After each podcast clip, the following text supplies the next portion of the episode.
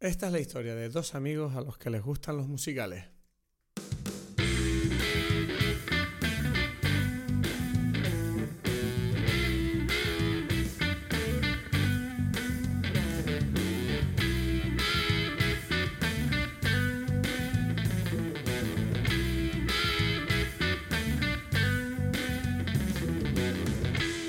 Hola a todos, bienvenidos a Dime Pelis. Mi nombre es Cristos Gacielo, como siempre aquí desde Tenerife.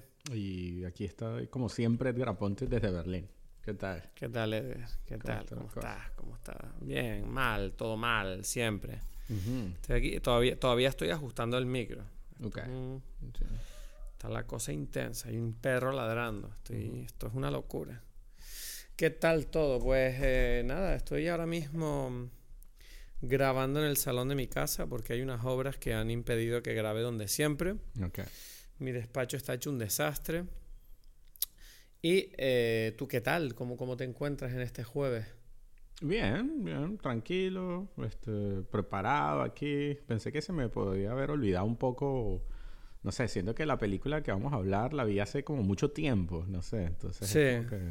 Me pasó con, con Everything Everywhere y me, me pasa con esta que como que, ¿qué es esto? Vamos a ver si entro en, en el, en el, no sé, en el mundo de la película de nuevo allí, ¿sabes? Hablando contigo.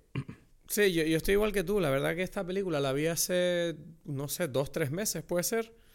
Y la verdad que me, estoy, me estaba preguntando mientras reunía mis notas para el episodio de si iba a ser capaz de recordar las cosas que me impactaron de la película, ¿sabes? que es como... Porque recuerdo... Hostia, ¿ves? se me ha caído el, el micrófono. Eh, espérate un segundo. A ver, ahora.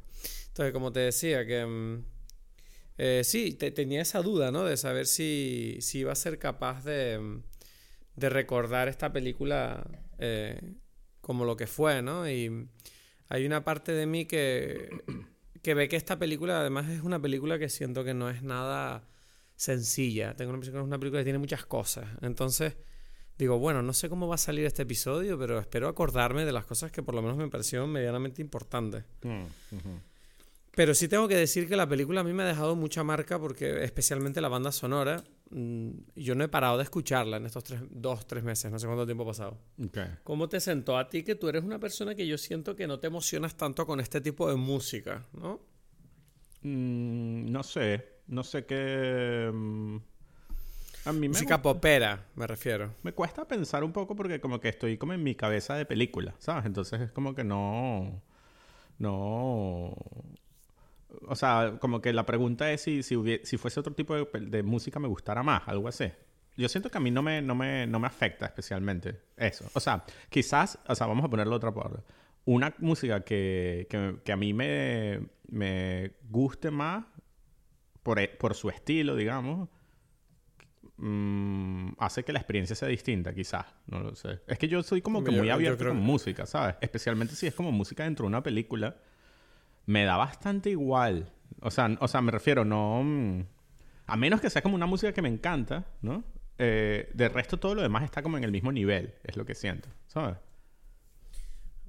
No, Bueno, no, no es como que, que- qué fastidio escuchar. O sea, por ejemplo, hay gente que. por- vamos a poner otro, otra. O sea, hablarlo de otra, desde otro punto de vista. Hay gente que le molestan mucho los musicales porque.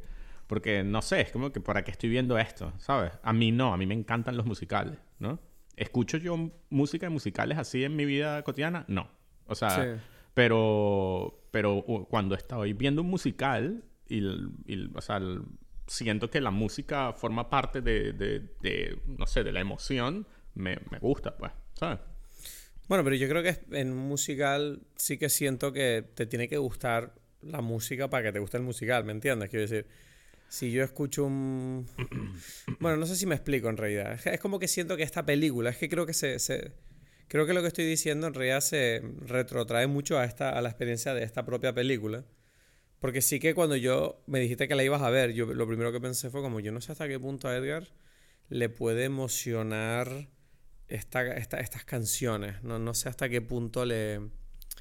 No sé. O sea, Pero- simplemente era eso. Era ese pensamiento. de- Y lo que digo es que eso, es como que mm, en ese sentido, o sea, es lo que, o sea, para mí como cuando describo eso de los musicales, es lo que, lo describe, ¿no? Es como que yo siento que, que, que, que un musical es como un conjunto, ¿sabes? Son todas las cosas juntas y entonces es como...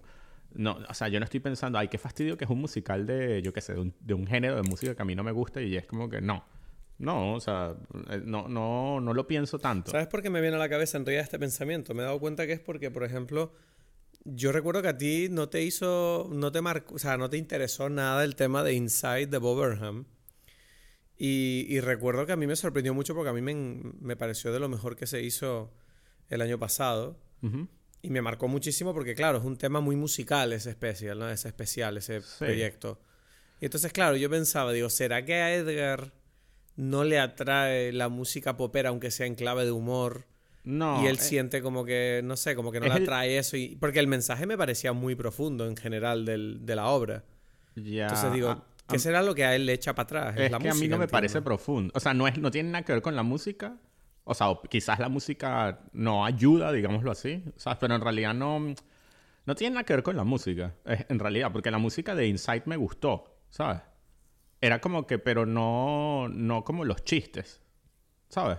Es algo así. O sea, bueno, bien. O sea, tampoco no, me disgustaron. Me pareció bien. Y ya, ¿sabes? Es como que incluso siento que la música me gustó más que, el- que lo que se supone que es gracioso. No sé. Claro, es que a mí, en parte, yo siento que también se magnifica la, la propia obra por el hecho de que me encanta la música. Entonces, claro, es como que le doy más valor todavía a lo que hizo. Que decir, para mí es un plus, ¿sabes? No es como que tú lo estás viendo como la música arregla el, te- el- el tema y para mí es como, no, para mí lo amplifica, ¿sabes? Y es como, ah, ok. Ese es el- ese es- eso creo que es la, la cosa. O sea, y, y para mí, a mí lo que me gusta de los musicales, o sea, a mí me encantan los musicales y yo se los recomiendo todo el tiempo a la gente. Te he dicho que tenemos que hacer más musicales, ¿no? Y es interesante por, por eso, porque es como que el, el- la genialidad del, del... O sea, cuando uno entiende lo bonito del musical es porque la música lo que hace es como que te, te libera y te, y te pone sin, no sé, sin prejuicios a vivir una emoción. ¿Sabes? Sí, o sea, es muy vulnerable. Sí, es como que te, te pone a, a- Mira, esta es la emoción y tú conectas ahí con la emoción de forma directa, ¿no? A través de la música. Mm. Entonces eso es lo que a mí más Bueno, me de- gusta de, de eso. Y Sí, lo que bueno, pasa es que si la ah. emoción, eh, no sé, o sea, por razones pueden ser cualquiera. Es como que una emoción que a mí no me, no me llega o puede ser que, que está hecho de una forma confusa. O quizás a veces la canción en sí no ayuda porque quizás no, no es la mejor forma de transmitir esa emoción. O sea, eso también está allí. Pero, pero por eso digo que es como un conjunto, ¿no? Entonces quizás eso afecta, o sea, para mí afecta más bien como que la emoción que te están, que se está vendiendo en el musical. ¿no? Bueno, tú sabes que Mark Marron siempre dice que a él le cuesta mucho ver musicales porque siempre llora. Ya. O sea, no puede.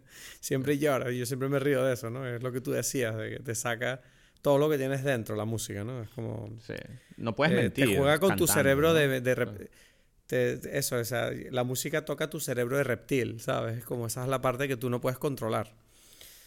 Entonces, Eh, sí, eh, bueno, no sé. que no puedes, es lo que para mí, o sea, el, el, mm, eh, que no puedes mentir es importante, ¿sabes? Entonces tiene que ser Mm. como sincero.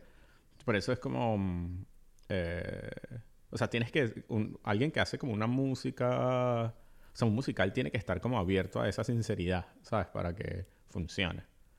O sea, es como raro si es como, Bueno. un- como una actitud que se quiere vender a través de la música. Y creo que se siente a veces, ¿no? Y- Y antes de entrar en la película, me gustaría saber, porque de esto sí que tengo curiosidad yo, que es cuál es la bebida de esto, que yo no tengo ni Ah. idea. Sí, sí. Bueno, o sea, eh, pero, pero, pero un poquito, ¿no? No, no, no se te ocurre nada. Eh, no sé, o sea, se me ocurre el sake o una cerveza japonesa. o sea, es un cóctel, porque tiene que ser un cóctelcito así, Un cóctel. ¿sabes? Para... mm, No sé, es Mm. que como el mundo de esta película es muy, muy coctelero. Entonces, Entonces, hice- es coctelero, vale, ok. Sí, no vas a tomar una cerveza con esta película. Ok, no sé. ¿Verdad? Sí, entiendo. Yo estoy de acuerdo, pero el problema es que no sé cómo conectar la película con un cóctel determinado. es lo que te Claro, bueno, el cóctel que, que yo hice eh, se llama Sakepolitan. Es como un cosmopolitan, pero con sake. ¿Sabes? Entonces es, Ujú, el, es bueno, es rosado así como la película, pues. ¿No? Claro, como Bell. Es un sake, o sea, es sake con triple sec, jugo de, em, ¿cómo es? Cranberries, siempre se me... arándanos, ¿no? Eh, Arándano, sí. Un poco de, de- de limón y eh, amargos de, de. ¿Cómo es? De naranja. Entonces, bueno, ahí está. Sí, el sí. Y- Está bueno. ¿Y está bueno o qué? Sí, sí, sí. Me gusta bastante. O sea, se puede, se puede. Hay, hay un problema con este podcast y es que yo creo que yo debería estar contigo tomando esos cócteles cuando tú no te los tomas. Eso es un problema. Sí, ¿no? Igual, ¿sabes qué? Igual tengo que ampliar mi, mi armario de coctelera Ujú. y ya tú me pasas las recetas antes de los episodios y yo me Eso. lo preparo también. Claro. Tenemos que hacer eso. Sí. Tengo que ponerme las pilas con eso. Ok, Me gusta. Bueno, entonces, si idea. te parece, vamos a... mm, Vamos a por la sinopsis, ¿te parece? Y entramos Ok, de lleno por exacto, todo. ¿o qué? Porque yo exacto. tengo pregu- Esta película... me- a mí, yo tengo preguntas. Ok, vamos, ok, ok. vamos a por ello. Susu es una joven de 17 años que tras perder a su madre se traslada a vivir con su padre a las afueras de la prefectura de Kochi. Con el corazón roto y distanciada del mundo descubre U, un espacio virtual en el que asume el rol de Belle. Está algo suave, ya está suave. Ya. O sea, si la peli la vamos ya. a hablar ahora. Porque, a ver, eh, esta película es de Mamoru Osoda, que para mí es un director bastante especial, aunque es verdad que, Ajá. O sea, le quiero mucho sobre todo por eh, una de las películas anteriores que hizo, que se llama Wolf Children. Para mí es de las mejores películas Exacto, ¿no? es una de las es mejores la- películas de la gran animación película que he visto en mi vida. O sea, es una obra maestra. O sea, no es... Ujú. Y me parece una... O sea, por favor, véanla. Si estás escuchando esto y no has visto World Children, para esto y ponte a ver World Children y luego vuelve. Y claro, tenía bastante curiosidad, ¿no? Cuando salió esta película, cuando me, me di cuenta que era él, dije, ok, tengo curiosidad por, por ver qué es esto, ¿no? Pero tengo que admitir que en, en un principio yo me echó para atrás, digo, "Uf, no sabía yo hasta qué punto, digo, este tema de la animación digital, no sé cuánto me gusta, no lo sé. O sea, a ti no, no te hizo sonar algunas alarmas al principio. A ti, tú, a ti te da igual eso, ¿no? Lo de Mm, digital. no. O sea, no- La animación es animación. Eh, o sea, no tengo ningún prejuicio. Es como que, no sé, que vamos a ver, que me vendan lo que se supone que quieren hacer y yo Mm. veré que si me gusta o no, ¿no? ¿Sabes? Es como que no hay como un, un género, o, sea, no un género, un- una forma que me parezca, no sé, mejor que otra. O sea, yo siento que como mm, lo he dicho en otras ocasiones, es como que mm, tiene que estar bien contada la cosa, ¿no? Y que todo tiene que sumar, así como la música, ¿sabes? Como, yo qué sé, los colores, las cosas. Entonces, no sé, a veces Mm. está bien y a veces no, ¿no? O sea, y mm, no, no, o sea, de verdad no pensé en mucho en qué, No ¿sabes? sé, yo tengo un poquito de prejuicio con la ¿no? animación digital porque tengo la impresión de que hay muchas obras que son bastante malas, que siempre se hacen en digital por el hecho de que son más baratas de producir cuando las haces así. Entonces, siempre, siempre que veo animación digital, más allá de que se puede utilizar de una forma maravillosa, como tú dices, siempre tengo el miedo a decir, "Mm, ¿por qué han tirado por ese camino? ¿Sabes? Es como, ok, es un signo, es un posible eh, signo de, ok, no, no, no han puesto todo lo que querían poner y están simplificando algunas cosas. Ahora bien, está claro que, bueno, esta película hace una mezcla, ¿no? De tradicional con, Mm. con digital. Y bueno, mm, al principio, te- al principio tenía ese miedo, ¿no? Y, decía, es una "Ok, mezcla. vamos a ver qué hay aquí. sí, sí. Y bueno, o sea, me pareció una película que trata un tema que no es nuevo, ¿no? Que es el tema este de la cultura, de esta dualidad que tenemos de, de vida física y digital hoy en día, ¿no? Eh, que, es, que es una identidad que yo creo que tú personalmente luchas bastante contra eso. Tú, tú solo quieres tener una vida física. Tu, tu vida digital te da un poco igual. Em, sí, o sea, no es que solamente la quiero tener, es que es como que... No, o sea, Ok, es que es en que realidad es he abierto un tema aquí, que- pero me gustaría primero plantear el tema de la película y luego hablamos de tu caso, porque me parece que tú y yo somos polos opuestos en este tema, ¿sabes? A pesar de que tenemos una opinión bastante parecida sobre el, sobre el, Ok. sobre el mismo concepto, creo que somos polos opuestos. Entonces, claro, ¿de qué habla la película, no? Eh, todo este tema de... eh, yo siento que es una película que habla sobre la, la- la vida digital, ¿no? Y cómo ha ganado esta importancia en, en- en nuestra existencia como seres humanos. Y donde otras películas, yo siento, po- podrían estar como eh, usando este tema para, para crear algún tipo de advertencia. yo siento que, que, esta película crea como un punto de vista un poco más, como más humanista, ¿no? Eh, de Internet y lo ve más como un medio a través del cual gente, pues en este caso, eh, que se siente aislada, alienada o, incomprendida, puede conectar con otras personas de una manera que no consigue en el mundo físico. Y todo esto sin ignorar los riesgos de la vida digital, ¿no? Eh, como por el, hecho, por el hecho, por ejemplo, de que en Internet existen distintas prácticas de revelar las identidades de las personas para, para yo que sé, crearles algún problema, ya sea con el doxing y esas cosas. Entonces, a mí me pareció muy interesante porque, o sea, a mí me, llamó mucho la atención porque claramente esta película conecta mucho conmigo a nivel personal por el hecho de que yo me dedico eh, a algo eh, muy similar a lo que hace esta chica en la película, que es que esta chica es una especie de influencer, ¿no? Tiene muchos seguidores, ella es cantante en el mundo digital y, tiene muchos fans.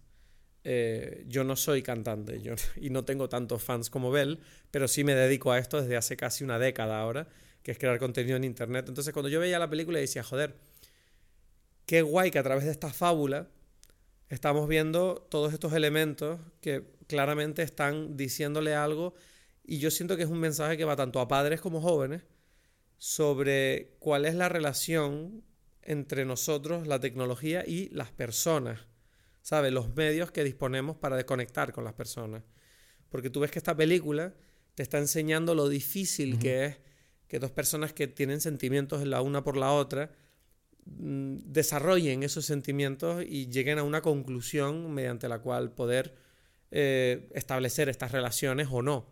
En cambio, en Internet o en el mundo digital, pareciera que hay como más facilidades pero a la vez también más complicaciones por la desconfianza que crea el propio medio. Entonces, yo estuve toda la película viendo la película pensando, wow, em, me siento muy identificado con esta chica a nivel de, ser capaz de expresarte a nivel digital eh, de una manera que no eres capaz en persona. Y me parece algo que, que, yo creo que conecta con muchas personas que yo no sé si es que ahora la gente, eh, por culpa de Internet, es mucho más eh, retrotraída y más tímida, pero sí, por ejemplo, siento que cuando veo a alguien como tú, que yo creo que ahora sí podemos entrar a eso, que es como que eres una persona que siento que eres más clásico, más tradicional y que valoras, tienes un set de valores que tienes muy claro que te van a aportar una felicidad que es la que estás buscando, pues siento, aquí es donde tengo ganas de saber tu punto de vista sobre esto, de viendo esta película. O sea, ¿Qué opinas tú? Explica, explica a la gente que nos escuche, que a lo mejor no te conoce tanto. ¿Qué opinas tú de esto de las redes sociales? ¿Cómo lo llevas y qué, y qué opinas de, de, la sensación que te produce esta historia de esta chica en esta película? Lo que yo siento cuando, veo, cuando vi esta película es que no, que no lo entendí. O sea, y, y, era como que yo estaba durante toda la película intentando entender, no lo entiendo por mí o no lo entiendo porque, porque está mal explicado, algo así. ¿Sabes? Es como como que esto. Esto no tiene ningún sentido porque. o sea, para mí o la explicación, ¿no? Es totalmente lo que... pensaba, digo. y, y, precisamente dijiste algo. Dijiste algo que me llama la atención porque es lo que. Usaste como en varias ocasiones cosas de, de de, o sea, y, creo que tú mismo te respondiste allí, o sea, como que en todo lo que dijiste, pero es un poco como, es difícil ponerse, o sea, tener, relacionarse con las personas? ¿O es más difícil una vez que tú estás acostumbrado a usar unas muletas que, que entonces ya no... O sea, porque, vamos a ponerlo así, en la película no se ve que es difícil en la vida real. Sí. O sea, se ve que ella tiene un problema. No, pero sí se ve, perdón, ahí te tengo que parar, sí, sí se ve que es difícil por el simple hecho de que tú ves que incluso sus amigos, tú lo ves lo mal que lo pasan para decirse que se gustan o que igual esto es un tema cultural japonés, yo no lo sé. Pero, pero, tú ves que la película te está diciendo. No, pero eso es un tema normal. Ah, pero ese es el tema. Ese es como la exageración de lo que. difícil. O sea, sí, no es fácil. Sí, pero nadie está hablando de las imposibilidades. Está hablando, estamos hablando de. Porque sea normal no significa que sea fácil, ¿me entiendes?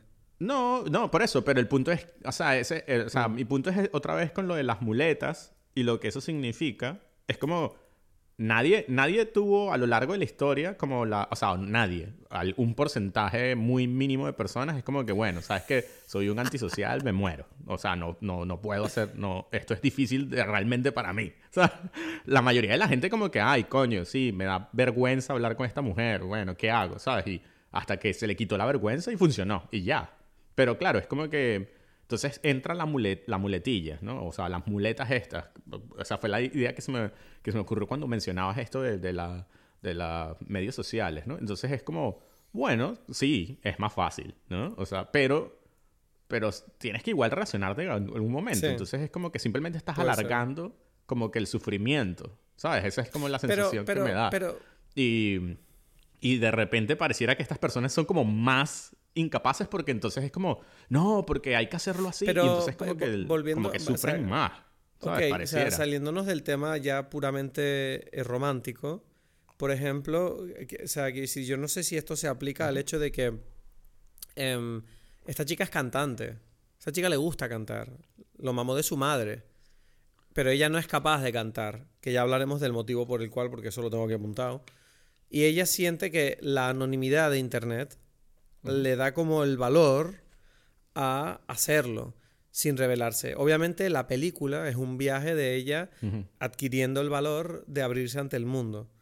Pero más allá de eso, yo siento que lo que tú dices, yo no sé si hay determinados casos, como puede ser el de esta chica, que, como cantante no era capaz de cantar, si no fuera por tener esta, este medio, a lo mejor nunca habría cantado, porque a lo mejor en el mundo físico ella no habría encontrado la forma de superar ese problema, ¿me entiendes? Quiero decir, al final del día, eh, sí, nosotros luchamos contra nuestros miedos e intentamos solventarlos lo mejor posible, pero existen personas que a lo mejor determinadas cosas no las superan nunca. Entonces, sí que creo que es interesante en, ese apartado cómo la vida digital, las redes sociales, en muchas formas, ofrecen un camino alternativo para expresar ciertas cosas que a lo mejor no son tan fáciles en tu entorno cercano. Porque claro, o sea, ¿Sabes? Quiero decir, a todos nos ha pasado, ¿no? De, de, sentirnos mal, de sentir que no podemos decir cómo nos sentimos de verdad y de repente conoces a alguien y esté desconocido, que tú sientes que no te juzga porque no te conoce de nada, de repente le cuentas intimidades que no le contarías a, a la gente que te conoce toda la vida. Y, y, siento que Internet en cierta manera tiene un poco ese mecanismo sí. que bueno, puede ser, puede ser negativo y puede ser positivo, todo depende de la situación y de lo que ocurre. Pero a mí sí que me parece interesante el, pensar que hemos llegado a un punto en, la humanidad donde las personas que tienen el problema, por ejemplo, de esta chica, con la cual yo, pues honestamente, no, obviamente yo no soy esta chica, no tengo los problemas de esta chica, pero sí que me siento identificado en muchos aspectos. Y, me hizo ver esta película y digo, joder, ahora entiendo por qué yo soy capaz de hacer en, en redes sociales muchas cosas que luego en la vida real no, o sea, no sé si las redes sociales me han afectado en la vida real de una manera, como tú dices, o al mismo tiempo jamás habría hecho, jamás habría descubierto que yo tengo una faceta cómica de ningún tipo si no fuera por las redes sociales. ¿Sabes? Es como... Sí, o sea, yo creo que esto ya lo hemos hablado en otros contextos, pero para mí Em, que te conozco desde antes también, es como que yo tengo la sensación, o sea, o, sea la, ¿cómo es? La ventaja es, es, obvia, o sea, es como que sabemos cuál es, ¿no? Pero, la, pero para mí yo, o sea, yo, yo te siento a ti como mucho más inseguro en la vida real ahora que antes, ¿sabes? Porque nosotros nos conocimos precisamente en un ambiente donde había todo eso. Y, y era como que o sea, yo recuerdo, yo te recuerdo a ti antes súper más relajado con las demás personas. O sea, al menos en el, en el actuar. Quizás adentro te costaba mucho. Pero independientemente de eso, era como que. era como que, bueno, lo estás haciendo. Y ahora es como cada vez más difícil. ¿Sabes? No sé si cada vez, pero, pero sí hay como una cosa de, de, No, pero es que me sale mucho mejor. O sea, como que la comparación, digamos. Pero, pero ¿sabes qué pasa? Pero igual que tú me conociste, mucho más seguro en ese sentido también me conociste con muchísimos menos riesgos en mi vida. Es decir, yo era una persona que no estaba haciendo ni la mitad de cosas que hago hoy en día. Entonces, claro, tú tienes que tener en cuenta que, que desde que tú y yo nos conocimos, yo he desarrollado una carrera, tú también, obviamente. Y en esa carrera que yo he desarrollado, he tenido una exposición eh, y una presión creativa y una exposición hacia el público que al mismo tiempo hace que crezcan estas cosas que me estás comentando, yo creo. No creo que nazcan... Entonces, no, no es que las redes sociales Sí. yo creo que me hayan jodido. Simplemente es que yo creo que estoy en un sitio distinto ahora en mi vida donde tengo este tipo de, de conflictos, ¿no? Que son distintos a los conflictos que yo tenía antes. Yo, cuando tú y yo me conociste, yo era una persona que yo creía que yo Claro. sabía cosas. Hasta que, hasta que me empecé a llevar bastantes hostias y me di cuenta, ok, es bonito vivir en la ignorancia de pensar que sabes todo porque vives muy tranquilo. Pero cuando empiezas a cuestionarte las cosas, siempre hay un periodo de incertidumbre y de inseguridad donde dices, vale, quiero saber más o quiero entenderme mejor. Y, y yo siento que el proceso, yo creo que lo que a ti te pasa es que el proceso que yo estoy, que yo he pasado estos últimos años, se, se ha visto largo desde fuera, ¿sabes? Y, to- y estoy en ello todavía.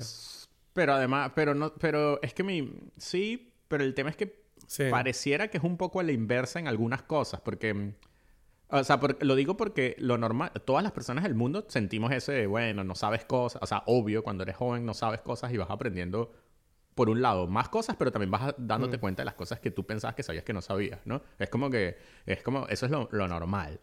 Pero mi punto es, pero yo siento que más o menos el proceso normal es que tú vas haciendo, uno va haciendo como una dinámica donde, ah, voy aprendiendo y ya sabes qué cosas no decir y qué cosas puedes hablar mejor, etcétera, etcétera. Y la dinámica se, siempre va a mejor, ¿sabes?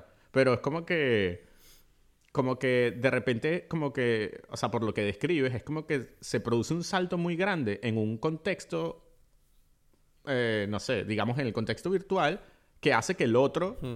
se queda ahí como medio estancado, ¿sabes? Porque claro, porque se desarrolla el otro, algo así, no sé. Y entonces de repente el, en el contexto este, y de repente eso hace como que ocasiona otros pesos adicionales en el mundo real que hace que en realidad sea más difícil, eh, como, lo de- como lo describes. Y eso es como curioso, porque eso no es lo normal, ¿entiendes? Es como que...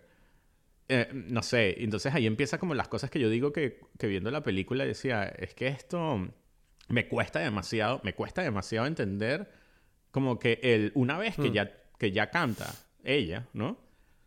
Que sea tan problemático. O sea, yo lo entiendo como se, se supone, pero no, no, no, lo, no me emociono, no, me, no siento el miedo de... ¿y si, ¿Y si la descubren que ella es? Es como que, bueno, se levanta un peso encima porque ya todo el mundo se da cuenta y que, ah, Sí que, ah, coño, ella sabe cantar. sí que es verdad. No sí hay otra es versión que de hay una eso, parte de mí, ¿sabes? claro. Yo, yo, por ejemplo, tengo una identidad pública en internet. No, no es que yo me oculte detrás de un, anonima- un anonimato.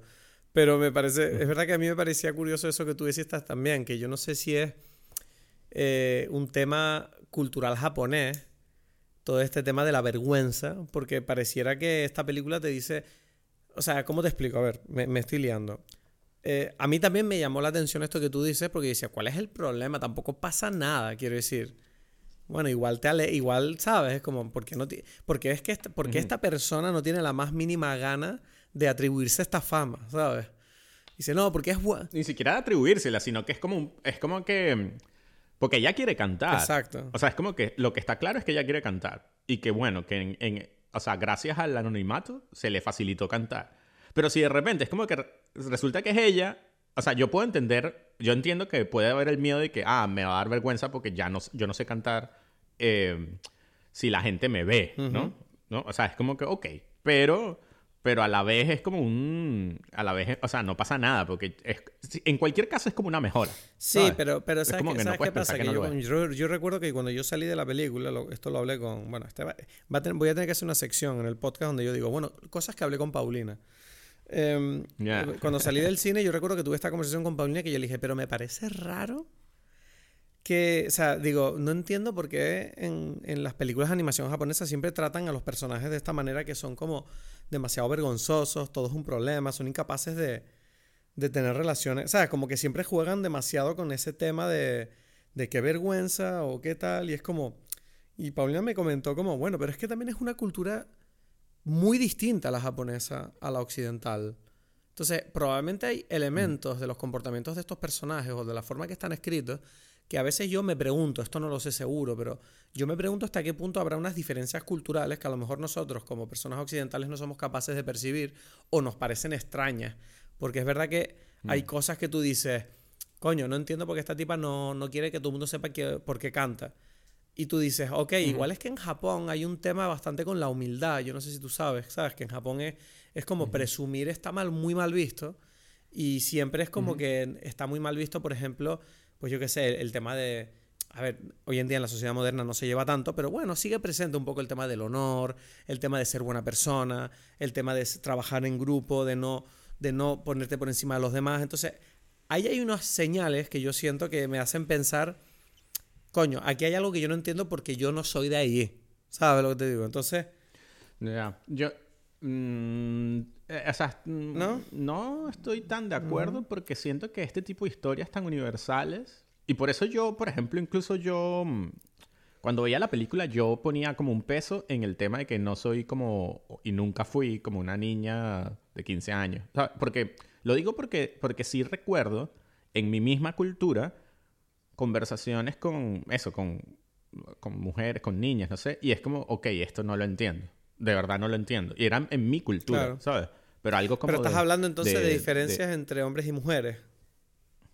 Más o menos, o sea, pero no, o sea, digo que eso fue lo que sentí, no creo que sean, o sea, no lo sé, o sea, cuando digo que cuando yo estaba dudando, cuando yo me preguntaba por qué esto no me afecta o por qué no lo entiendo, las razones que yo ponía allí es como que quizás es porque, ¿sabes? Ya estoy muy lejos de este personaje y no me, me cuesta como, como que relacionarme con eso. Ahora, no lo sé por cultura, porque yo, o sea, sí pueden haber estas diferencias, como dices tú. O sea, yo, yo sí veo como que hay estos pesos, pero eh, el, la, no sé, la maravilla del, del arte es que precisamente traspasa estas barreras, ¿no? Es como que canciones, historias, em, películas, todo esto es algo que en realidad tú sabes perfectamente y dices, ah, sí, a mí me da vergüenza esto. O sea, es como, no, mientras más básico es, más se entiende. Y hay algo allí que a mí me parece como interesante discutir de esta película, que en principio esta película es súper reconocible su historia, porque es la historia de la Bella y la Bestia, que es como antiquísima, ¿no? Es, un, es prácticamente arquetípica, y, y es algo que todo el mundo entiende, y que todo el mundo se emociona. Y como curiosamente, eso no me emocionaba. Y bueno, creo que es como que incluso no sé si hasta qué punto lo peor de la película, creo yo. O sea, es como que la película, creo que lo mejor es precisamente, lo mejor, no sé, lo que siento que está más, desarrollado es toda la conversación del, mundo digital y estas cosas, ¿no? Pero esto está como mezclado, o sea, yo siento que es como que, ¿cómo hacemos para que, o sea, yo casi, casi que en esta película, y me, da un poco de lástima, siento el la versión de, de, lo que siempre hablamos como los malos de Hollywood, pero en este caso, bueno, el que haya sido que que productor o el que se tiene la idea de esta película es que es como que cómo hacemos para vender pero millones, ¿sabes? Es como J-pop le gusta a todo el mundo, es un éxito. Entonces hacemos una película de J-pop que sea sobre apps porque es lo que todo el mundo usa ahora, todo el mundo está en el mundo virtual, todos los adolescentes y jóvenes. Y es La Bella y la Bestia que le gusta a todas las niñas. Es como que esta película le, o sea, le va a ser la película favorita de todas las niñas del mundo. Sí, es como un Frozen, es como una especie de Frozen japonés. E, e, exacto, exacto, exacto. Y siento que en esa ambición eh, no todas las piezas caen bien, ¿sabes? Es como que, bueno, o sea, me parece como medio forzado el tema de la bestia. Pero ¿sabes, que Yo, yo estaba viendo la película y yo no me di cuenta hasta bien avanzada la película que esto era La Bella y la Bestia. Claro, yo estaba... porque yo la estaba... Claro, tú sabes que yo entro, intento entrar a las películas sabiendo lo menos posible, ¿no? Entonces, claro, yo, yo entré a esta película y sabía muy poco, excepto que era de Mamoru Soda. Entonces la empiezo a ver y claro, digo Belle, se llama Belle. Y yo, claro, yo soy francés, sé que Belle significa bella, no pasa nada. Pero ni se me pasa por la cabeza. Digo, bueno, Belle, qué nombre más raro, ok, bien, Belle, Belle.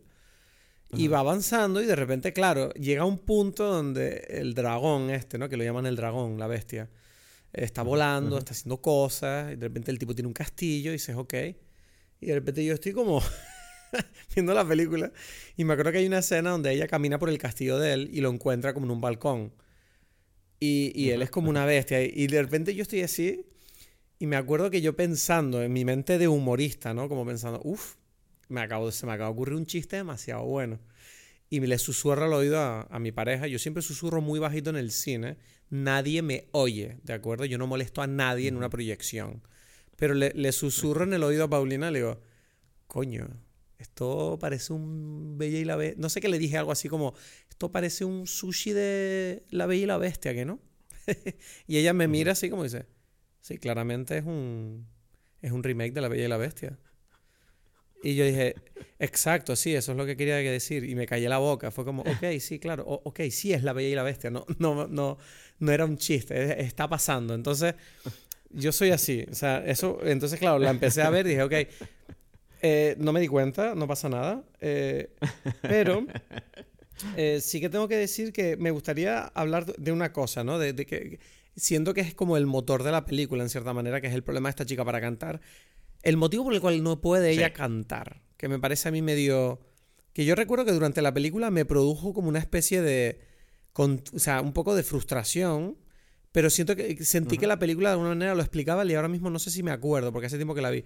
El tema de la madre, ¿no? Que, que la madre se sacrifica para salvar a otra niña que se ahogaba en un río. Claro. Sí.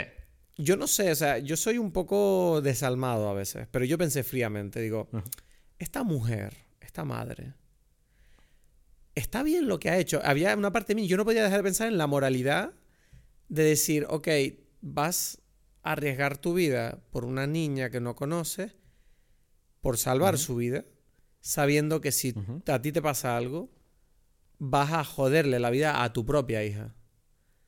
Y yo pensaba, no sé, yo admito, y esto no estoy orgulloso de esto, admito que al principio de la película yo pensaba, qué mujer más estúpida. O sea, lo, admito, o sea, no es un buen pensamiento, ¿vale? Lo sentí así y dije, coño, pero sí, te parece bien, salvaste a la niña esa y ahora le jodiste la vida, le metiste un trauma a tu hija de por vida, de que su madre murió delante de ella, sí, y es como... Claro, pero ella no estaba contando con que se iba a morir. Ya. eso es importante para entender eso. Bueno, pero ella está, no, pero ella estaba arriesgando su vida claramente porque la escena está escrita de una manera que queda muy claro que la madre sabe que esto es muy peligroso, ¿sabes? Eh, sí, pero, pero no, nunca la película dice que es como que ella sabía que es como que la única forma, o sea, son dos cosas muy distintas, ¿sabes? Como, o sea, porque hay ese tipo de sacrificios existe, ¿no? El de, el de bueno, tengo que salvar a la persona, yo me sacrifico y me muero. Hmm. Pero normalmente suele ser porque tú tienes este una conexión con la persona. De algún... No suele ser por un... Vale, es una niña, entiendo que era una niña. No, no, por eso. Sí, sí, pero esto, este caso lo que quiero decir es que esta conversación no, no, existe, o sea, la de que el, del el caso que yo estoy diciendo, porque no es el caso que pone la película. ¿Sabes? El caso que pone la película es, ya, obvio que es peligroso, ¿sabes? Porque si no, no es un acto heroico, pero pero a la vez no, o sea, podía haber sobrevivido, ¿no? O sea, no, no sé si me... Sí, te entiendo, o sea, no quería ahondar tanto. Ella se la jugó, pues. Se, la jugó literal, pero... Pero, mm, claro, entonces, ¿qué pasa? Que a raíz de la muerte de su madre, eh, Suzu no, no, puede cantar. No puede cantar porque eso era lo que ella hacía con su madre y es como que cantar de alguna manera le produce mucho dolor porque le recuerda la memoria de su madre, entiendo. Que, que luego siento que, su madre sigue estando presente en la película a través de estas amigas, ¿no? Que son como las amigas de su madre, que son como cantantes también. Que son como las que. Ella, en cierta manera, son como las ángeles de la guarda de Susu. No me, no me, me llamó la atención que la película es como que no les da mucha importancia hasta la parte final. Que es como que de repente estas mujeres se vuelven súper importantes. Pero es verdad que yo sentí, yo sentí como que. Bueno, estas mujeres aparecieron de la nada. O sea, yo no sentí que estas mujeres importaban. Para, ¿Sabes lo que te digo? Es como Siento que me las, me las metieron muy con calzador al final. Y lo, y lo que, y lo que es más, hay una cosa que, volvemos a lo, a lo de antes, ¿no? De, de, yo no sé si esto es cultural, pero claro, hay una parte de las, hay cosas de la película que es verdad que yo no, no entendí, pero no entendí en el sentido em, eh, lógico. Es decir, eh, tienes a Susu que, bueno, damos por sentado que su relación con su padre es nula, también es verdad que el padre no le vemos hacer ningún esfuerzo en absoluto por acercarse a su hija en toda la película. O sea, que yo entiendo que esta mujer tiene problemas, pero el padre está cagándola, en mi opinión. O sea, el padre no está haciendo lo que tiene que hacer. Claro. y luego está el tema este de que cuando Suso, en la parte final de la película, cuando ella descubre quién es el dragón, ¿no? Que es uno de los grandes misterios de la película. Eh, ella decide ir a salvar al dragón, a la persona física. Eh, y claro, tú ves que está toda, este, toda esta gente rodeando a Susu como ayudándola en este viaje de descubrir quién es el dragón, ¿no? Están sus amigos del cole, está su mejor amiga, está las amigas de su madre, eh, no me acuerdo quién más, pero había como un grupo de gente, ¿no? Y dicen, bien, ya encontramos quién es el dragón, vamos a salvarlo. Y entonces es como que las mujeres la llevan a la estación y dice, no, es que quiere ir sola. y yo, No tiene ningún y yo dije, pero esta tipa no, o sea, esta tipa va claramente a un peligro. Hay un señor mayor ahí que está maltratando a estos niños. Sí. Y están diciendo, no, pero que vaya sola para Tokio. Y yo dije, ok, No. esto es un punto donde digo, esto no tiene ningún sentido para mí. No, ahí, ahí, esta gente, si tú dices lo de que dices de la mamá, estas, todas las personas de ese planeta, de, esa- de ese Japón, tienen problemas mentales heavy. porque es como que. O sea, se supone que la mitad de la población, por no sé, todo el mundo está en el app ese. Y de repente nadie, todo el mundo sabe ya quién es el tipo, dónde está. todo- No, creo que no lo sabe todo el mundo, así. lo sabe ella. No, es verdad, no lo sabe todo el mundo. Pero bueno, pero hay mucha gente que, o sea, hay gente que sí, Sí. ¿no? Que no, es como, ella, no, esto no tiene ningún Pero, sentido. O sea, ¿por, qué, como- la- por qué la mandan sola para allá? Y encima el- ella, ella llega allí y, se, y además encuentra al niño relativamente rápido, que va a un barrio ahí como que lo encuentra y tal. Y, y entonces, claro, sucede esta escena donde ella protege a los niños abrazándolos y el tipo literal, no me acuerdo qué le hace, le corta la cara a la chica, no sé qué le dice, le mete un puñetazo o algo. Sí, sí, le, le- le pega, pero sí, hace algo. O sea, no la, Le- hiere. Le saca sangre. Exacto, pues. la hiere Exacto. físicamente. Y tú me estás diciendo que mientras esto está ocurriendo, que esta mujer la está maltratando un señor mayor en medio de Tokio, todos los amigos de Susu y todas las amigas están sentados en su pueblo esperando, bueno, a ver qué tal va la cosa cuando vuelva, ¿no? A ver qué nos cuenta. Como, ¿qué coño me estás contando? Sí, no, no, no. Por eso, eso es lo que quiero decir. Yo sí siento que la película sufre un poco de que está un poco, está, mm, está demasiado llena de cosas. Está muy atiborrada, ¿sabes? Entonces, se siente, ¿no? Es como que, por ejemplo, no es nada orgánico como aparece la bestia. Es como que... ¿Te refieres a cuando interrumpe el concierto? Exacto, exacto. Es una cosa que es como que es como que tú sientes en el, en el momento en el guion, es como, bueno, y ella está cantando y entonces aparece la bestia. ¿sabes? Es como, Bueno, pero se supone que, bueno, no sé, no me parece algo tan grave. Es como que la bestia se supone que aparece ahí porque está huyendo, es una persecución que se entromete, ¿no? Ya, ya, pero, pero, pero podía haber, o sea, la historia no, en ese sentido, es lo que digo, estás jun- queriendo juntar demasiados elementos y por eso es como que, ah, ok, mm, simplemente me estás metiendo aquí cosas. O sea, no, no es algo que fluye, por eso digo orgánico, Hmm. ¿no?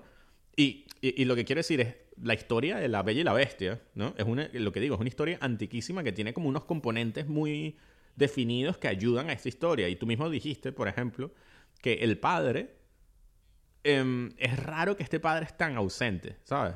Es Sí, como- porque siento que además le quita mucho peso al final, cuando ella por fin empieza como a reconectar con él. La sensación que yo tenía era como, sí, bueno, a mí qué coño me importa que tú con- reconectas con este tipo. O sea, yo quiero que tú reconectes con tus Exacto. amigos y con tu comodidad en el cole, no, no con... e- O sea, este Exacto, problema, exacto. este problema Sí, no lo sí. estamos tratando en la película. Simplemente es como, No, se sabe que no. está ahí. Y el padre en ningún momento muestra ninguna característica que te, haga, que te haga sentir, coño, este tipo es bueno, ¿sabes? O este tipo me interesa que esté en la vida de la prota. es algo. Es algo, puede ser que sea malo, no lo sé, algo, pues, ¿sabes? Pero... pues, te imaginas, es como ya reconecta y el tipo la empieza a maltratar también. Es como, pero qué coño. No, porque podría ser que el tipo, o sea, por ejemplo, o sea, yo me puedo imaginar una versión donde el padre está molesto porque la, o sea, es precisamente molesto porque la mujer hizo esa estupidez, por ejemplo, Sí. ¿no? Sí, o sea, si exageramos la cuestión. Entonces hay un drama porque ella como que de alguna forma podría aceptar lo que dice el padre adentro, pero ella quiere a la mamá y dice, tiene como una lucha, ¿no? Entonces como que eso haría drama. Y teniendo en cuenta la idea central clásica de la historia de la Bella y la Bestia, donde es precisamente eh, es esto, es la relación de la, de la mujer con el hombre que es una bestia, ¿no? Y que ella le tiene miedo a la bestia de, y que lo tiene que mm, eh, arreglar. domar. arreglar y ¿no? Es- domar, sí. Sí, eh, domar de su, de su lado salvaje y tal, y no sé qué, hasta encontrar su lado bueno. Pero eso no está desarrollado en los personajes masculinos de esta película. Eh, Debería ser el padre un ejemplo, o yo qué sé, o en los, los amigos del colegio. Ah, eh, Tiene, tiene que haber como dinámicas allí que no las hay, ¿sabes? Porque, y ese es mi punto, como que siento que el peso más grande de la historia está puesto en la parte de- de- del, del mundo de la realidad virtual y, y ahí hay como conversación, mientras que en el otro es un poco como, como bueno, ustedes ya entienden, y es como ya, pero no, no estás haciendo el trabajo para, para que esta historia de la bella y la bestia tenga su fuerza en sí misma, ¿sabes? Sí, no. En cierta, Hombre, yo- en cier- siento- en cierta forma, Dime, perdona. eh, perdón, para decir, por ejemplo, en cierta forma yo incluso sentí, un poquito de decepción de que, ah, no es el tipo ese que la protege. ¿Sabes? el, el, amigo que decide protegerla porque ella necesita ayuda. Que es, otra vez, son como los componentes estos de, de la masculinidad y feminidad clásica o lo que sea, ¿no?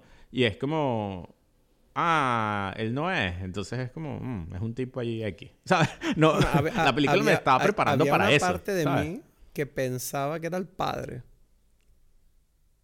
Porque habría, o sea, tío, habría tenido todo el sentido del mundo. Lo que pasa es que habría sido.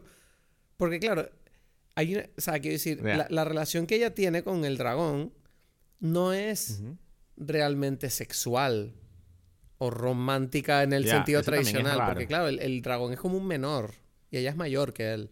Exacto. Entonces, claro. Sí, sí, eso también es raro. Entonces, claro, yo. yo- Eh, en el contexto. es verdad, es verdad que. mm, Perdón. Es verdad que cuando ella establece esta relación con el dragón, ¿no? Como que ella le llama la atención a este tipo. Yo al principio me preguntaba, pero ¿por qué coño le interesa tanto a este tipo? ¿Qué coño? ¿Sabes? Es decir, un tipo que es violento, que está ahí armándola. Y ella es como, Sí. ay, es que no puedo no dejar de pensar en él. Es como, ok, eh, ¿por qué?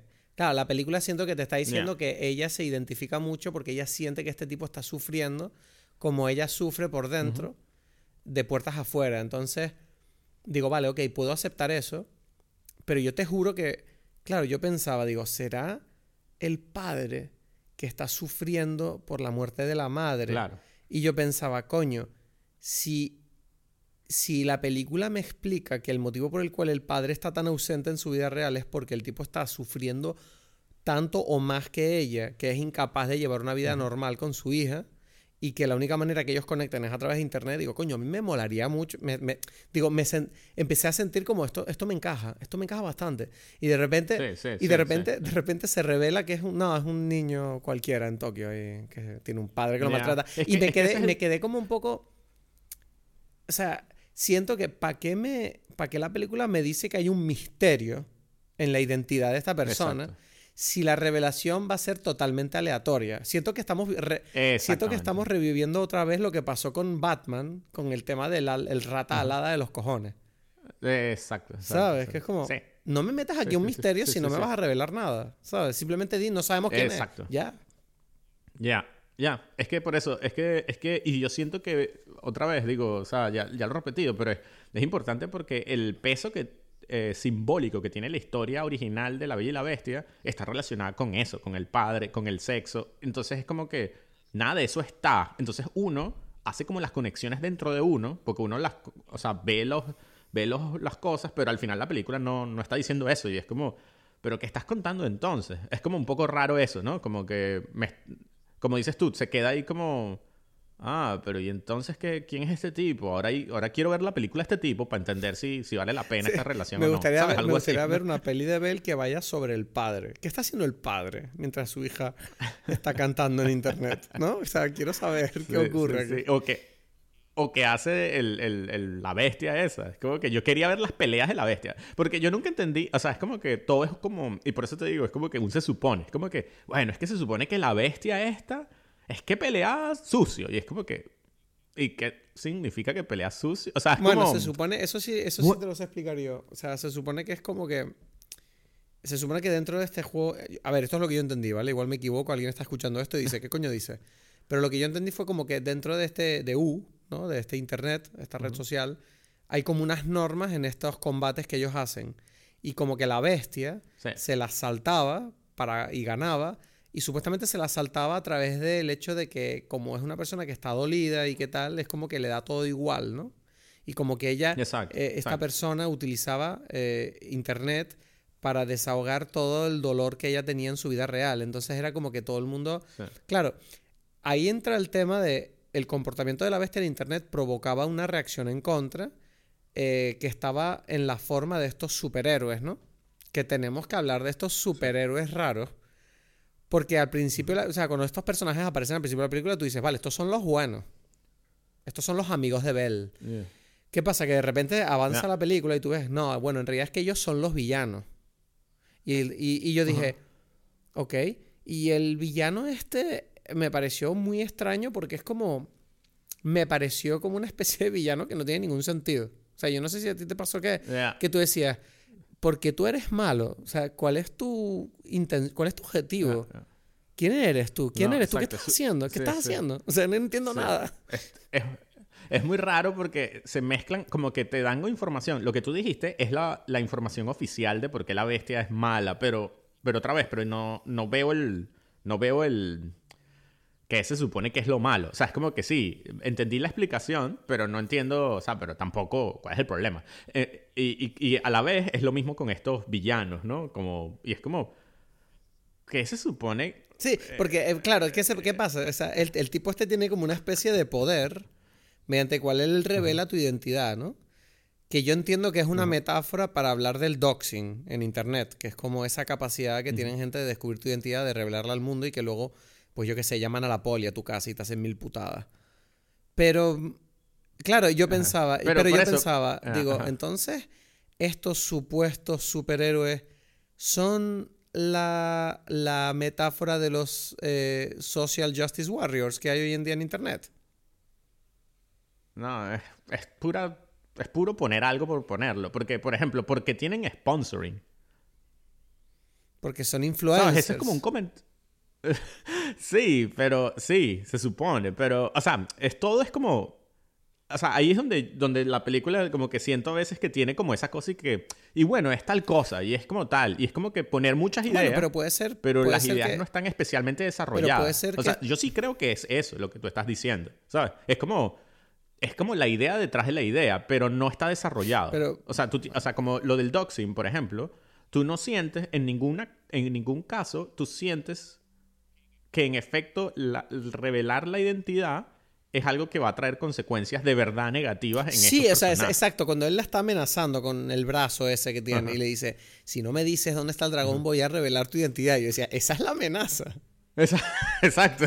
O sea, o sea, yo pensaba que el tipo, yo pensaba que él, él- él, ¿sabes? Si, si él hubiera dicho, si no me dices eh, tal, te voy a destruir tu, tu avatar y ya no vas a hacer, ¿sabes? Vas a tener que empezar. Algo, no vas a volver a aparecer más nunca, ¿sabes? Exacto, yo diría, coño, allí yo entendería porque tengo que estar acojonado, pero si me dices, no, voy a revelar tu identidad, yo, ok, que alguien me explique qué pasa si le revelan la identidad, Eso- aparte del hecho de que le va a dar vergüenza, porque no entiendo dónde está el riesgo aquí. Exacto, exacto. Y es algo que se supone que él aplica a todas las personas. Que hay otra persona que no es nada, que es un, un bebé ahí es absurdo. Claro, porque es- aquí, hay otra cosa, que hay un problema para mí con este mundo digital, que es, que es el hecho de que yo no entiendo cómo funciona este mundo digital si tú no eres un influencer. ¿Qué eres? ¿Un tipo que vas ahí a ver que la gente es famosa o qué? Porque tú no ves a esta gente hacer nada que no sea ver conciertos de Bell o mm, pelearse. Ya está. Son las dos únicas cosas que tú ves. Bueno, o tener castillos.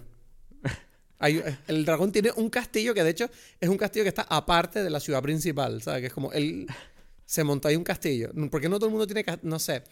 Estos son elementos, obviamente, que estamos sacando punta aquí de risa. Sí, exacto, Eh, exacto. Pero, pero, pero para mí el problema es eso, de que como que la película crea un mundo tan... O sea, que pone tantos elementos que hace que obviamente te los preguntes, ¿sabes? Y entonces al preguntártelos, tú te das cuenta que la película tampoco tiene como una Se empieza a desmoronar un poco la película, claro. Exacto, es como que, no, y a- son como ideas, ideas allí, sí, yo entiendo, como que sí, imagínate que es tal Na, cosa. na, na. No, pero te empiezan a cantar para que no, para que no hagas preguntas. ¿sabes? Tú siempre dices, pero esto no tiene mucho. Y tú estás ahí como, ay, qué bonito. Exacto, como- exacto. Te digo, te digo, por ejemplo, que a mí me pareció, y, y por eso, o sea, como que es lo que digo, yo entiendo todas las ideas, pero siempre es como que, y, y- y creo que influ- esa es mi parte donde yo sentía que influ- influye, si yo estoy separado de esto, que me cuesta como que caer en, digo, caer en la trampa, ¿sabes? En emocionarme de la forma directa, ¿no? Por ejemplo, cuando ella, ella llega y entra, ¿no? Y se pone a cantar. Y era como que la gente que está al lado y que, pero ¿quién es esta tipa? Que se cree- y es como que, ¿qué te pasa? ¿Sabes? Como que no está pasando nada. ¿sabes? No, no, pero eso yo creo que es un poco una representación de, de yo qué sé, la gente que, que se... Sí, como los que haters, se pues. abre, exacto, que se abre internet y cuando tú no tienes seguidores, aunque tú seas el mejor del mundo en algo, si tú no tienes seguidores, la gente al principio te juzga duro, porque como, ¿tú quién eres? Tú no eres nadie. Sí, sí, pero igual es como que otra vez, pero como que, no sé, como que yo tendría que haberme conectado con eso para yo poder emocionarme así. Yo lo único que veo es como que esta gente que es como, a mí me pasó lo que tú siempre dices, lo hemos hablado en otras películas y tal, que es la famosa versión de se supone que esta mujer es fea o yo qué sé, ¿sabes? Es como que ay, que feas esas pecas. Es como que ¿quién le parece feo el muñeco? O sea, es, es como hermosa el, el avatar ese, ¿sabes? Nadie, es como que Eso es verdad que lo dicen, ¿no? En plan. Sí, "Ay, todo el mundo está mujer- como que, ay, pero qué canción tan rara. Y que, ¿en serio te parece que su canción es rara? ¿Sabes? Es como la No, vaina pero- más pop del mundo, ¿sabes? Es como, es rarísima. Es como, verga, pero entonces yo no sé qué es lo normal, Fea, ¿sabes? Coño, un pibón que estaba hablando. Shakira, la hija de puta. Sí, y, y que, porque canta esta canción tan rara. Es como que es J-pop, es la vaina más popular que escucha todo el mundo. No es raro, ¿sabes? Como- como- pero, pero bueno, o sea, yo entiendo lo que. Yo entiendo lo Es rara. Es raro. La gente ahí molesta con la rareza No, de ella. a ver, a ver. rara. A ver, a ver, a ver, yo te entiendo, te entiendo, te entiendo lo que estás diciendo, pero también es verdad que no quita el hecho de que siempre hay gente que dice, mira, y esta mierda a mí no me, o sea, ¿qué mierda es esta? Sí. O sea, da igual. Sí, eso otra vez, existe. sí. En Incluso realidad yo sí sé- Shakira, ¿sabes? Eso existe. Claro. Yo sí sé, o sea, sé perfectamente o sea, cuál es la referencia, ¿no? Es como que, eso, como que uno hace cualquier cosa y, y te van a insultar, ¿sabes? Obvio. Pero, mm, no sé, pero no, o sea, no me deja de sentir como eso. Es como que, pero, pero tú, Bel, ¿sabes? Esta, esta, esta es Sí, una relación se llama tóxica que ¿sabes? Que significa bella, ¿sabes? Es como, lo tiene todo, ¿sabes? Es como... Porque además, te voy a decir una cosa. Claro, la, la, la, la película empieza planteándote esta premisa, ¿no? Que es el hecho de que existe esta red social que funciona con tus datos biométricos.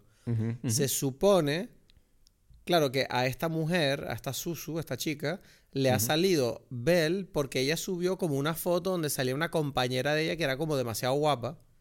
Y entonces se, se traspapeló el tema y como que le dieron un avatar que era espectacular cuando en realidad ella no es tan espectacular. Ella es espectacular por dentro. Pero esta red social solo ve el físico, aparentemente. Entonces, Sí, claro, yo, sí, de- sí. yo decía, yo decía, claro, el avatar de ella es esta mujer despampanante que la gente incluso tiene los huevos de llamar fea. Y tú ves que los otros personajes del mundo de U son como bichos. Y tú dices, si a mí me, si yo veo que hay un, avatar como el de Bell y tú me dices que a mí me toca un bicho, una tortuga parlante, ¿cómo coño se supone que yo me tengo que sentir, sabes? Es como, Exacto, ok, exacto, exacto. no puedo ser, no, o sea, pero claro, al mismo tiempo la película te está hablando del hecho de que tú puedes rehacer tu vida digital, Sí, aunque no puedas rehacer tu vida real, entonces es como... Sí, pero no. Sí, pero no. sí, eso es muy raro. Eso, es una puta tortuga. Eso yo también lo pensé. Yo, lo, yo pensé eso, que la película dice algo así, como, o sea, y por eso te digo, es como que la película tiene ideas, pero hay que asumirlas así sin pensarlas mucho. Es como que, no, el... el, el no hay tiempo para pensar. Estamos cantando una canción, ¿sabes? El app es capaz de ver tu yo interno, ¿no? Y entonces de repente es como... Edgar, Edgar, ¿de dónde, ¿de dónde coño sale la ballena esa? ¿Qué coño me está contando? Pero no, a mí me fascina de verdad lo del yo interno ese, porque es como lo que dices tú. A mí me sale un bichito ahí con alas, como un bebé grotesco con alas, y yo me suicido allí, ¿sabes? Imagínate, ¿sabes? Como- Tú te sales, te sales de la red y ya vas al colegio todos los días más enfadado todavía. No, monto ahí una, una Columbine ahí en ese hecho- colegio, los mato a todos. ¿sabes? Espérate. No, ya, ya entendí una cosa. Yo creo que es que al padre le salió una tortuga. Y por eso ya no se ya está enfadado. Y, no, y él no está en la red social por eso. Y por eso está desaparecido toda la película. Ay, eso es lo que tiene toda la lógica del mundo. De hecho, el padre del dragón igual. El padre del dragón maltrata a los niños porque es como que tú eres una bestia increíble. Yo soy aquí un... Soy un tampón con patas. ¿Qué mierda es esta? Sí, la amiga de ella, ¿no? La que hace los vestidos es como una cosa ahí, como un, no sé, un peluche, no cuando, sé, ¿sabes? cuando la amiga en verdad es la más cool. Que es como una tipa demasiado graciosa, demasiado divertida, súper inteligente, muy rápida con el ordenador. Y es como, no, pero tú una mierda de avatar asqueroso, ¿sabes? Y además, y además es la que ella trabaja para Susu, ¿sabes? Como no, que Además, además, ver, y lo peor de todo es que, eso- regaló todo el dinero. aceptar. Que es como Pero que esa es la ¿qué parte que yo provocaba pagar la película y decía, mira, ¿saben qué? Me voy de esta mierda. ¿Qué No, dinero? ¿Qué dinero? ¿Qué habla? No me Ah, acuerdo es, de que, esto. es que al comienzo, como que dicen, bueno, ¿sabes? Cuando empieza todo el plan, es como que ella dice que, bueno, sé que van a- nos van a dar mucho dinero, pero tranquila que ya organicé para que se reparta eh, por partes iguales en charities que nadie se va a enterar en la caridad. Y es como, ¿pero por qué? No, pero eso, nosotros- eso es un tema japonés, te lo dije. El tema de, no, del sí. honor, de la humildad y de, de- Ya, ya, de trabajar Pero por los esta demás. niña es millonaria, la otra, ¿sabes? Ah, La, esta, en cambio, la, la, la tuya no, o sea, la Belle no. Entonces es como, es raro. Eh, Déjale, o sea, algo a la, a la- déjale algo a la niña medio huérfana, ¿no? O sea, me cago en Dios. Exacto. Que no puede ver al papá porque el papá está trabajando todo el día, ¿sabes? Y es como una... El padre llorando por las esquinas para pagar el alquiler y esta hija de puta millonaria. y, y tira el dinero. Es como que me estás contando. Que la claro, tía- y es como que da rechera porque la que lo tira tiene una mansión, ¿sabes?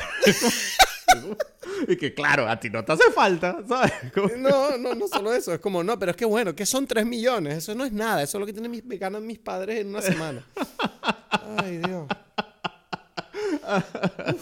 Es a mí bueno para los gusta- impuestos. Es bueno para los Sí. impuestos. Ah, tengo que admitir que a mí el personaje que más me gustaba era el tipo de la canoa. Sí, ese tipo es gracioseto. sí. Ese, ese tipo me recuerda mucho a mi hermano. Ah, A, a mi hermano Sí. Alexis. Me recuerda a Alexis, que es un poco bruto así, como, pero con buen corazón, ¿sabes? Exacto.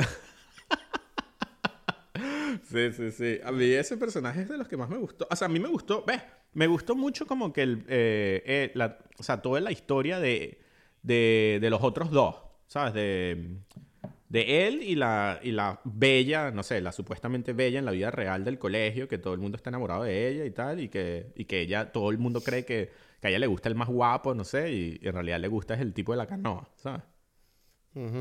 ¿No? Esa historia me parece que está bien, porque es como que Sí. es, es lo que dices tú de, de- de- de la incapacidad, pero ellos, por ejemplo, no sé si uno los ve en el mundo, o sea, sabes que están dentro del app, pero, pero no, o sea, es como que el personaje del app no, no tiene como mucha O sea, te importancia. o sea. o sea, ¿te refieres a los amigos de ella en el colegio? Sí, Que ellos no aparecen en el mundo digital. creo que, o sea, la película te da a entender que ellos están, pero no recuerdo si tú los ves. O quizás sí, pero, no son como muy o sea, no- importantes. No, o sea, si los ves no nos acordamos, pues. que es exacto, lo mismo, entonces. exacto, exacto, exacto, exacto. Entonces, lo mismo es, pero... mm, Me hubiese gustado más ver es- eso. Bueno, al final, repito, o sea, aquí sí, vale, nos hemos echado unas buenas risas con las incongruencias de la película. Pero sí siento que, sí siento que a pesar de todo, para mí la experiencia de ver la película fue bastante agradable y yo me emocioné mucho con el final, sinceramente. No sé si era un punto de este tema de la música, ¿no? Que, que te toca por dentro. Sí. Yo casi, yo casi que lloré, ¿sabes? Cuando la tipa está cantando y bueno, está todo internet cantando con ella, que tú dices, yeah. Y están sí. intentando, supuestamente, no me acuerdo por qué cantaban, era para salvar al dragón, no sé qué coño estaban haciendo, no entendí muy bien eso. Eh, pero no, pero estamos cantando, da igual. Na, na, na, No, pero es como para, estás así como- decirle que le. Que es- o sea, es como que la están. Creo, no me acuerdo si es como que. Porque es cuando ya canta en la vida real. Entonces es como que, ah, bien, nos gustó, pues, algo así, ¿no? Somos yo como ni tú. Siquiera sé, ni siquiera sé si es que canta en la vida real, porque en realidad lo que siento es que ella simplemente sube su foto a internet. Algo así, ¿sabes? Como que. ¿Sabes? No es que ella esté cantando ahí donde están los chicos y la. Bueno, igual sí. Pero no, no, yo sé, creo que fue sí, como. ¿no? Porque es como que. Sí, porque. Porque él no le cree el- la, la bestia. Es como que ya, sí, eres tú. Y entonces es como que la forma de probarlo es cantando. ¿sabes? Ok, ok, ok. Bueno, en todo caso, te digo, repito, o sea, siento- la, la- la experiencia de ver la película para mí fue bastante bonita y emocionante. Y, y bueno, creo que es una película que a pesar de que tiene detalles que, que ya sea adrede o no, mm, uno siente que la película no quiere que tú le hagas caso a la lógica de las cosas, sino más bien como que tú sigas el flow de esta historia y te dejes llevar por las emociones que, que está intentando transmitir. Entonces, Mm. claro, yo siento que en ese apartado la película funciona a nivel emocional. Ahora, es Mm. verdad que es lo que tú dices, creo que le- lo único que le falla es eso, que, que por algún motivo pareciera que, que si tú te haces la más mínima pregunta y, y te pones con cabeza racional, mm, nada, nada tiene sentido ninguno. Pero no deja de ser, yo creo, una bonita, em, no sé si llamarlo alegoría, a la experiencia de, de mucha gente que sufre ansiedad, ya sea por internet o a través de internet, o, o en el mundo real también, y, y, buscan la forma de conectar como sea eh, con otra persona. Entonces Mm. yo, yo creo que en ese sentido creo que eso es una... Yo no sé si estamos ahora mismo en una época del mundo donde... Porque pareciera que la figura del, de la persona con ansiedad social es cada vez más popular. Yo no sé si es real que cada vez son más las personas que sufren este tipo de ansiedades debido al mundo digital en el que vivimos, pero sí siento que es una idea, ¿no? O un, o un estereotipo que es lo bastante popular como para que conecte con aparentemente una, una gran cantidad de público. Eh. Y esto lo digo como creador de contenido humorístico que trata bastante el tema de la salud mental. Entonces, yo creo que a pesar de todo, esta película es un bonito rayo de luz para esas personas eh, y, que, y, que, y que les transmite este mensaje de que hay que tirar para adelante y, y no tener miedo a mostrarse tal y como eres, eh, sobre todo si, bueno, eres eh, digitalmente un pibón increíble y luego en la vida real eres también una chica relativamente mona, ¿sabes? No es que, no es que a esta niña le falte un, un ojo y le falte un brazo, ¿sabes? Es como... Y, y esté como con la... No tiene garganta y tiene una bolsa para los excrementos, no sé. Es como una chica totalmente normal que podría ser la más popular de su clase si se Sí. dejara de... Si superara el trauma de, que tiene infantil, que obviamente no, no, no obviemos eso, ¿no? Que es el tema de... De, cómo- la madre. Sí, sí, que siento que la película también te está diciendo que una salida artística a lo mejor o creativa te puede ayudar a lidiar con los traumas de tu vida.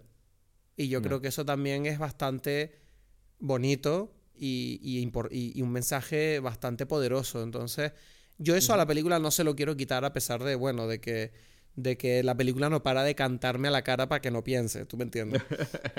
Sí, a mí eso en realidad no me parece mal. O sea, que me refiero, lo de no pensar, por así decirlo. O sea, mm, yo, yo, o sea, y es lo que digo, yo, o sea, si hablara con la película, yo no le dijera que pienses más, sino como que, mira, echa a un lado algunas de las cosas, porque no hace falta todo, ¿sabes? Y concéntrate en una, o sea, es como que... Eso, eh, es más, la parte de la, de la bestia siento que no, no necesariamente es la mejor, ¿sabes? Es como que es como que parece que es muy importante, pero en realidad lo más importante es como la, eh, eh, la capacidad que ella tiene de superar su temor, todo eso es lo más interesante y puedes poner una historia allí, ¿sabes? Como más, no sé. Bueno, pero, pero la, la bestia también está pasando por su propio trauma, que es el Sí, tema de vivir sí. en una familia que te maltrata.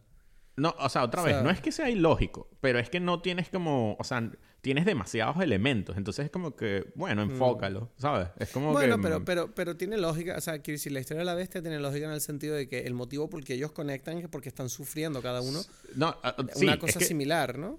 No, es algo, o sea, mi punto es lo que digo, en realidad todo, la película es lógica en su lógica, o sea, y por eso digo, no es que, ay, o sea, bueno, hay cosas que no lo son, pero me refiero a, en general su idea está muy clara, pero está contada con demasiadas cosas, es eso, es como que quita cosas, o sea, yo estoy, o, o, o, o refínalas, quizás la de la bestia no, pero eh, yo qué sé, las, las mamás estas, o sea, otras cosas, no sé, ¿sabes? Es como, como hay demasiados elementos que que, complican toda la historia, ¿no? Entonces, eh, no sé.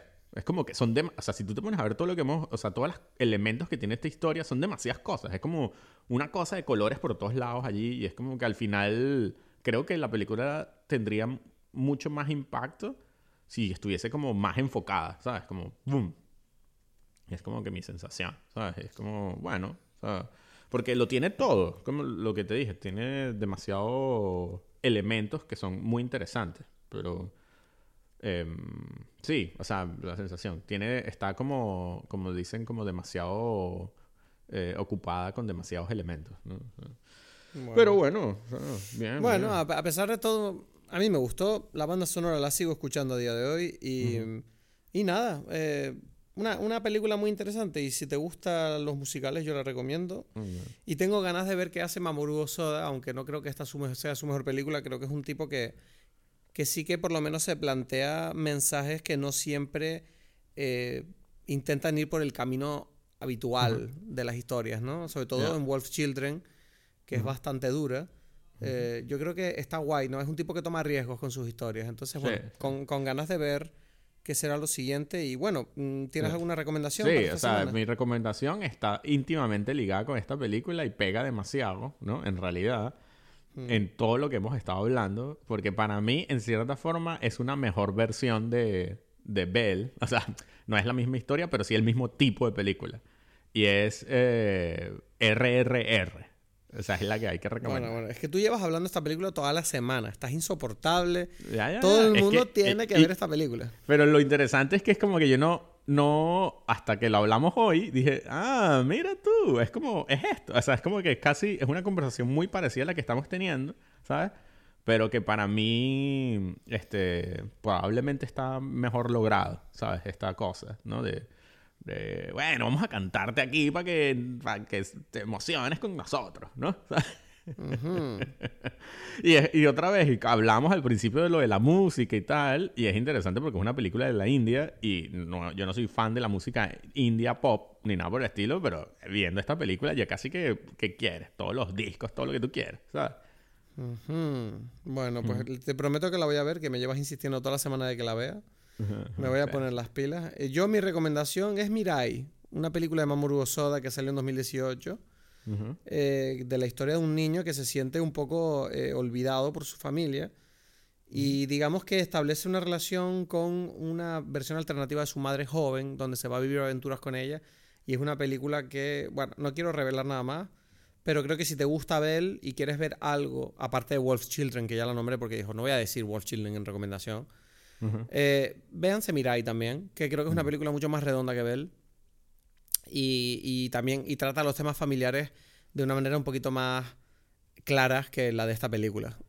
Desde luego, Ok, ok, ok. no como esta película. Ujú. Bueno, eh, ¿nos vemos la semana que viene o qué? Ok, muy bien. Venga. Muchas gracias por escuchar este episodio. Si estás escuchando esto, probablemente es que no existas. Yo no sé si alguien escucha esto que, que así que- Nos vemos el próximo lunes si, si por casualidad estás ahí.